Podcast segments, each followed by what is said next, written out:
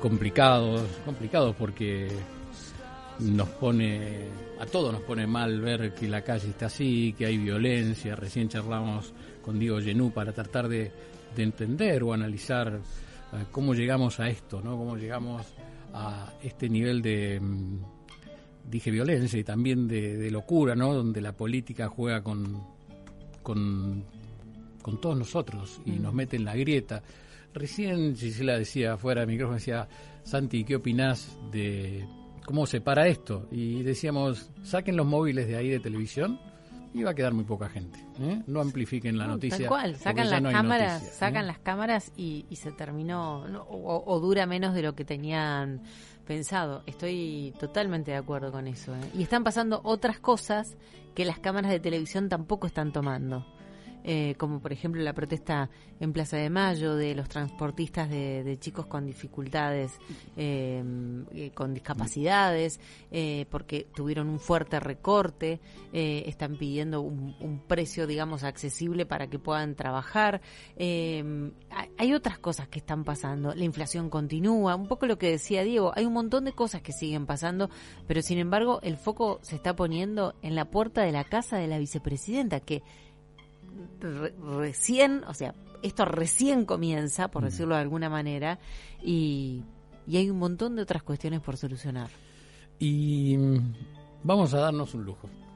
Dale. Vamos a respirar. ¿eh? Bueno, Vamos a invitar a alguien para que nos ayude. Nos ayude. Ayer fue el día de San Agustín. San Agustín. Me tenés que contar bien quién era San Agustín. vamos a preguntar a alguien que sabe mucho, ¿no? Pero bueno, sabemos que el objeto de la filosofía de San Agustín se resume en el conocimiento de Dios y el alma humana. Pero para saber o para conocer de esto y bajar un poco, ¿qué sería? ¿Subir del cielo de la tierra al cielo o, bajar. del cielo a la tierra. Invitamos a, a charlar con nosotros al sacerdote de la Orden de Agustinianos Recoletos, Ricardo Daniel Medina. ¿Mm? Muy buenas tardes, le damos la bienvenida mm, Daniel, aquí Santiago y Gisela lo saludan. ¿Cómo está? Daniel, ¿está ahí? ¿Se cortó? Está muteado. Está, muteado. El verbo mutear, esto nació en la cuarentena. ¿eh? Padre, ¿nos escucha? ¿Padre? Bueno, vamos a tratar de... A ver, si podemos... A ver si está muteado, a ver si nos escucha. Vamos de nuevo a ver, a ver si, si podemos hacer. Le quiero contar algo. Revocaron el sobreseimiento de una causa por lavado y pago de coimas ligadas al caso Vialidad. Esto es mm. para el Grupo Baez. Lo decidió la Cámara de Casación en un caso relacionado con la empresa Goti del grupo de Lázaro Báez y la causa había sido declarada prescrita ya este, por el paso del tiempo. Pero, sin embargo, hay una marcha atrás en esto y están se, revocó este sobreseimiento.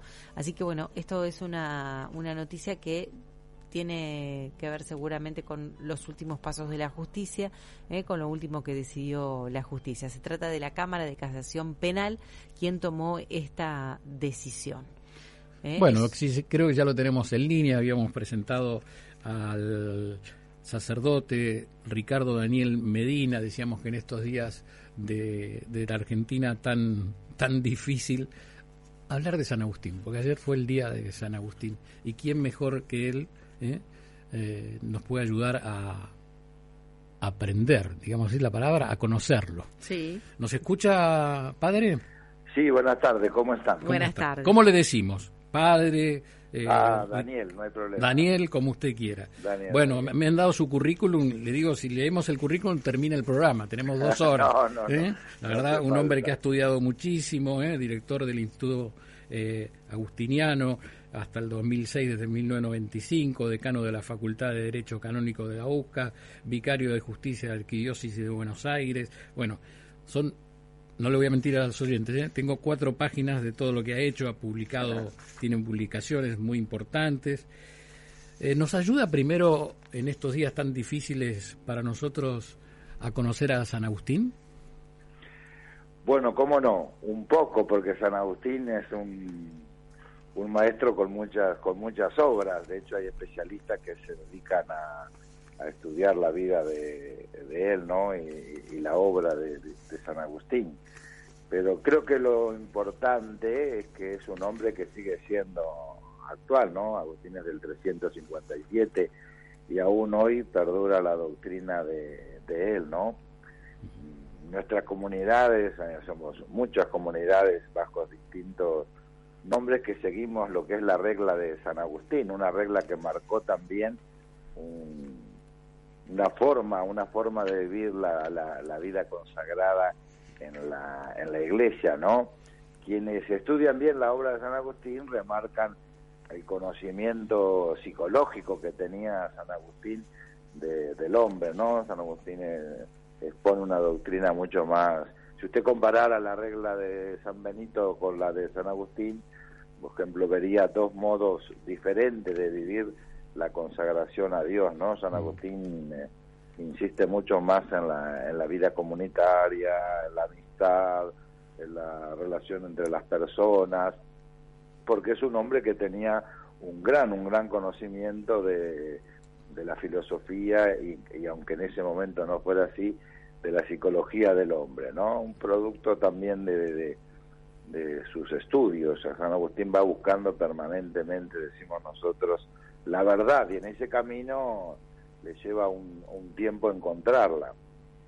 Mm, San Agustín saben que perteneció a una secta incluso, ¿no? Que se bautizó de grande, que tuvo una mujer con la que no se casó, con ella tuvo un hijo, de manera que cuando él encuentra eh, a Dios había vivido ya muchas experiencias. Ah, ¿Para esa iglesia era un rebelde? ¿Era un rebelde al comienzo?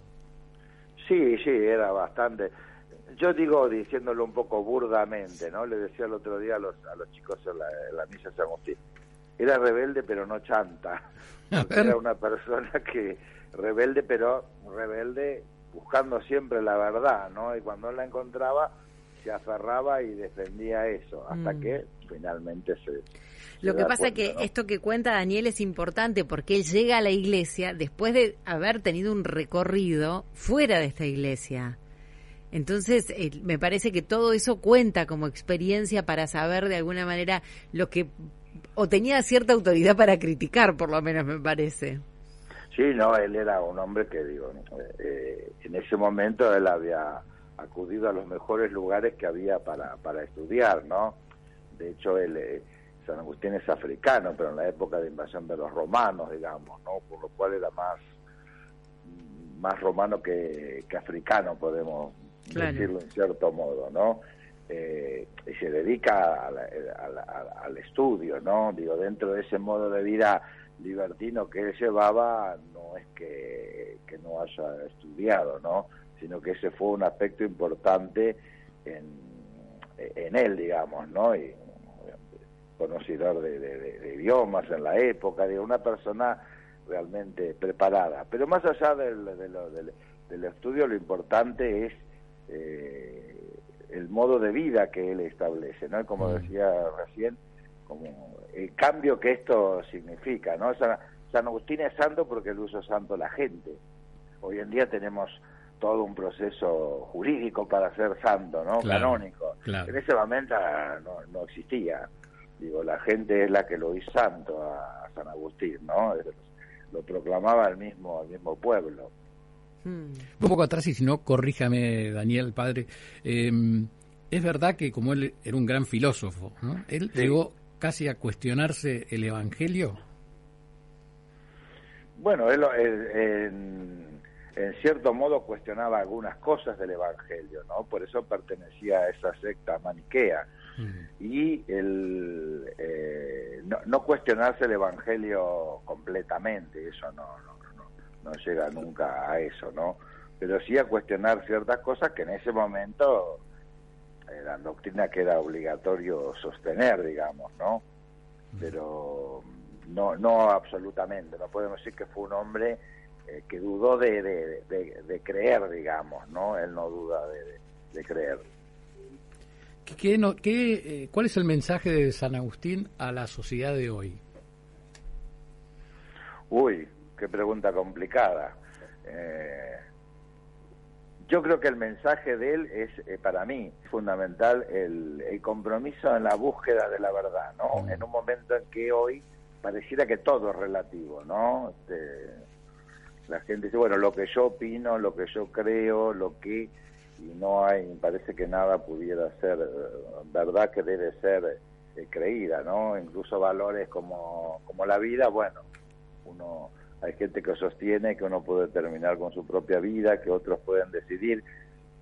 Entonces San Agustín me parece que nos da un mensaje de que de la búsqueda de la verdad, ¿no? Y del compromiso, como decía antes, ¿no? Cuando él encuentra eso, dice, tarde te amé, dice, referido a Dios, tarde te amé, hermosura tan antigua y tan nueva, ¿no? Él mm, no es que se alegra de haber vivido una vida libertina, sino que se lamenta no haber encontrado la verdad, eh, no haber encontrado la verdad eh, antes, ¿no? Y el compromiso de San Agustín llega, San Agustín extrañamente a ese momento vive hasta los 76 años. Muere siendo obispo de, Hipona cuando los musulmanes estaban ya por, por ingresar, ¿no? Que se había ido, se había ido todo el mundo. Pero él se queda y muere ahí, muere junto a las personas que son que, se, que, lo habían elegido como obispo. Porque Ahora, pero vivió muchísimos años por, eh, por la época. Por la época, sí. Muchísimos años. Y la iglesia tiene, yo siempre digo, a lo mejor eh, tiene, tiene santos predilectos y, santos de como de, primera línea y santos de segunda línea. ¿No? Sí, este santo lo tiene predilectos que hay algunos que se llaman los padres de la iglesia, que son aquellos de los tres primeros siglos, ¿no?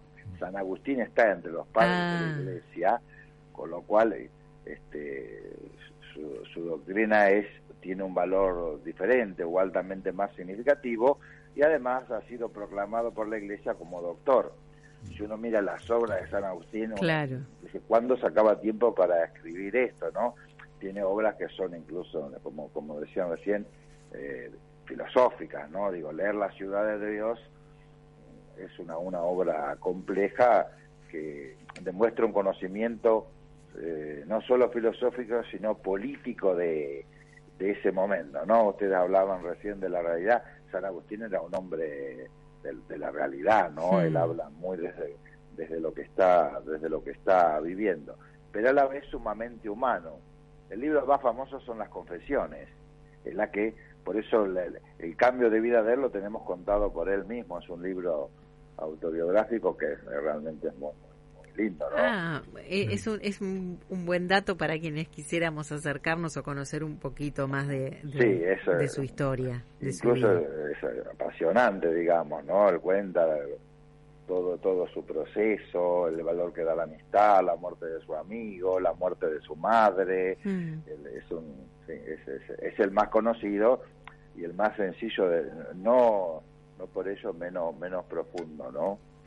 Y mm, si San Agustín estuviera, por ejemplo, hubiese estado este fin de semana, no le voy a decir en la Recoleta, pero sí en el Vaticano, sí en el Vaticano. ¿Qué opinaría de esto que pasó? ¿Qué, este consistorio? ¿Qué, qué, qué, diría? ¿Qué es esto, diría San Agustín? Si quieres, bueno, eso igual existía, existía en cierto modo, porque eh, no, no, no con la frecuencia que hay ahora, pero es una expresión de, de, la vida de la iglesia, digamos, ¿no? Que el Papa llama a... Antes había, y ahora también lo llamamos un, un, sínodo, ¿no? Sí. Este, donde acudían incluso los, los, los, obispos de la zona, a veces también participaban los fieles, los gobernantes también tenían mucho que ver a veces, ¿no? Eh, bueno, eso es eh, un poco lo que ha hecho el Papa Francisco, ¿no? Llamar a esos colaboradores suyos que son los eh, los cardenales. Otros papas también lo, han, lo, han, hecho, digamos, ¿no? En este caso, eh, para tratar el, fundamentalmente el tema de la reforma de la curia romana, ¿no? El Papa quiere. Pero y lo han hecho por otro motivo, o sea, sí, es por otro motivo más que su relevo. No, porque en realidad no es un cónclave de elección. Digo, hay varios cónclaves, cónclaves que el Papa invita, otros que convoca, y el cónclave que llamamos este consistorio más famoso, digamos, al que le llamamos cónclave, es cuando todos los cardenales son convocados para la elección del Papa. En este caso no ha sido así. Pero, eh, eh, padre Daniel, ¿no le llama la atención, eh, o por lo menos nos gustaría saber su opinión, es el consistorio con más cardenales, quizás por porque es más fácil moverse hoy que el siglo pasado, pero con más cardenales presentes, también contémosle a los oyentes que es cuando el Papa designa nuevos cardenales, ¿no? O sea que seguramente son los que van a participar en el próximo cónclave cuando eh, Francisco deje el papado de la manera que sea, ¿no? Sí. ¿Le llamó la atención algo en esta en este en esta idea? ¿Por qué? Yo creo que el Papa es muy eh, el Papa es muy muy abierto en ese aspecto, ¿no? Y me parece que, digo, creo que el convocar al sino, convocar a este mm, encuentro, este consistorio, creo que es también la oportunidad que él ofrece de encontrarse y de dialogar, ¿no? De mm. distintos temas. Eh, puede ser seguramente que algunos hablen también de la, de la sucesión, pero eso demuestra, me parece, la naturalidad con que el Papa trata esto, ¿no? Que llama a todos, si quieren, que hablen, que se encuentren, que vean, que porque, digo, como usted dice, es ciertamente algo importante porque, como le digo, digo, fueron convocados, podrían haber sido invitados. Claro. Que el lenguaje de la Santa Sede es distinto y es muy muy particular, digamos, ¿no? Mm. Este, una cosa que diga, si usted quiere venga, y otra dice, yo les pido que vengan. Este, de aquí fue el cardenal, cardenal Poli por lo menos, ¿no? Mm. Bien, ahí estuvo.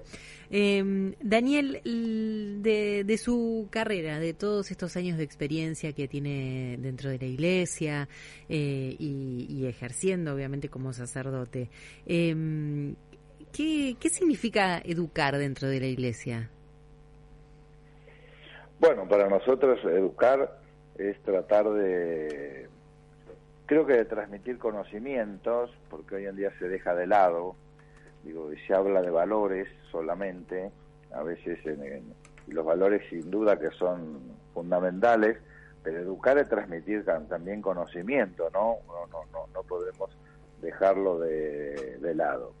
Y creo que la, escuela y la educación hoy tiene como herramienta fundamental, ¿no? Tratar de estos jóvenes que pasan, que en el futuro puedan creo yo, transformar la, la, sociedad. Fundamentalmente en algo que es básico, pero me parece que por lo menos hemos, hemos perdido mucho, ¿no? Es el bien común, ¿no? Buscar el bien común de la, de la, de la sociedad. Y si bien siempre el colegio preparaba para el futuro, creo que el desafío de hoy es que el futuro cambie muy rápido, demasiado rápido, ¿no? Entonces eso creo que se convierte en un desafío para Mm, que podamos dar las herramientas que realmente puedan ser utilizadas más adelante para, para eso, ¿no? Que básicamente es que el joven pueda mm, pensar, creo yo, ¿no? Pueda, pueda, pueda pensar y no ser llevado, sino que actúe con, con, con, libertad, ¿no? En un momento que se habla mucho de libertad, yo creo que se ha perdido demasiado eh, la libertad porque hay otros factores que hacen que eh, condicionen y que la gente crea ser libre, pero no así, ¿no? Justo estoy hablando en un medio, me van a retar ustedes. No, para nada. La misma, publicidad, digo, uno dice, bueno, este, yo compro libremente esto, y no, la verdad muy libre no lo compramos, hay toda una preparación que hace que uno tome determinadas decisiones, ¿no? Eh, y, que el joven pueda entonces discernir. Eso lo vea en el campo de, la política, de la ideología, mm. de, del pensamiento, ¿no? A veces que, que eh, dar herramientas para que la persona sea libre eh, es uno de los desafíos mayores, creo yo, que, que tenemos, ¿no? Seguro, seguro. Eh, en palabras de, pensaba en San Agustín y digo, San Agustín tenía sentido crítico, que es nada más y nada menos que todo lo que está haciendo referencia usted, es poder tener un sentido crítico en todos los ámbitos de la vida para poder elegir. Absolutamente, sí. San Agustín, digo, digo, no vamos a entrar en cuestiones doctrinales, pero es una persona que hace una elaboración propia y ni siquiera con lo que con todo lo que ha evolucionado hoy en día, ¿no? La doctrina del matrimonio de San Agustín sobre el matrimonio, sobre la Trinidad, sobre digo, es, es, es importantísima y hacía una exégesis que, que era desde su pensamiento y su y su estudio, ¿no? San Agustín era un, hombre absolutamente libre.